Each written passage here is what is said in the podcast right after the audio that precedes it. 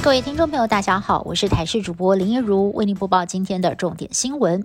国内疫情趋缓，指挥中心宣布松绑 KTV，不过唱歌还是要全程戴口罩，除了喝水之外，不可以饮食。台北市长柯文哲也宣布再放宽餐饮内用管制，只要是认识的人，不限同住家人，同桌吃饭可以不需要隔板梅花座，但仍然要落实实名制。但是针对中央下周起有条件的开放 KTV、电子游艺场等休。闲娱乐所副业副市长黄珊珊强调，业者已经停业很久，还有公安的问题，没有确保前还是比较保守比较好。而新北市长侯友谊也说，新北市还没有准备好。今天上午一度传出了由台积电、永林还有慈济定制的 BNT 克制化标签疫苗已经到货，但是马上遭到了指挥中心否认。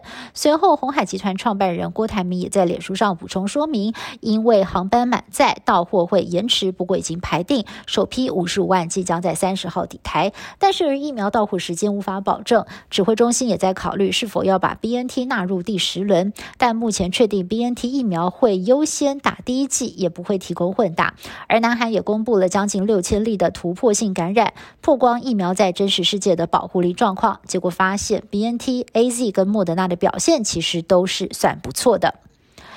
日本贞子公主的婚事一波三折。今天下午，贞子公主的男友小世圭终于在时隔三年之后从纽约返抵日本，预计在隔离十四天之后，小两口就能够重逢。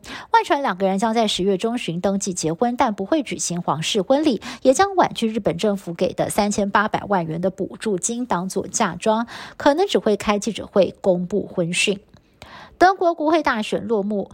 德国总理梅克尔所属的基民基社联盟以一点六个百分点的些微差距败给了中间偏左的社会民主党，而这也是基民基社联盟十六年来首败。不过前两大党都没有单独过半，必须要拉拢小党组成联合政府，阻隔谈判可能会长达数个星期甚至好几个月。谁是梅克尔的接班人？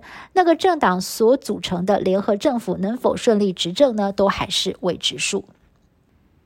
新冠变种病毒层出不穷，除除了除了肆虐全球的 Delta，美国科学家近来将焦点放在另外一个变种病毒株 R One。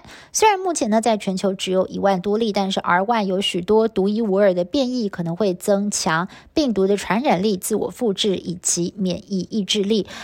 具有引发下一波大流行的潜力。另外，辉瑞执行长近来乐观评估，人们有望在一年之内回归正常生活，但可能必须每年接种一次的追加剂。冰岛上个周末也举行了国会大选，投票结果出炉了。国会六十三席新科议员当中，有三十三位女性代表，新的国会有百分之五十二是女性，女性当选者超过了半数，创下了欧洲史上的首例。执政的左右翼混合联盟虽然成功的维持多数优势，但是现任的女性总理雅各斯多提尔所领导的绿色运动党其次是大幅的缩水。雅各斯多提尔恐怕总理位子会不保。以上新闻是由台视新闻部制作，感谢您的收听。更多新闻内容，请您持续锁定台视各节新闻以及台视新闻 YouTube 频道。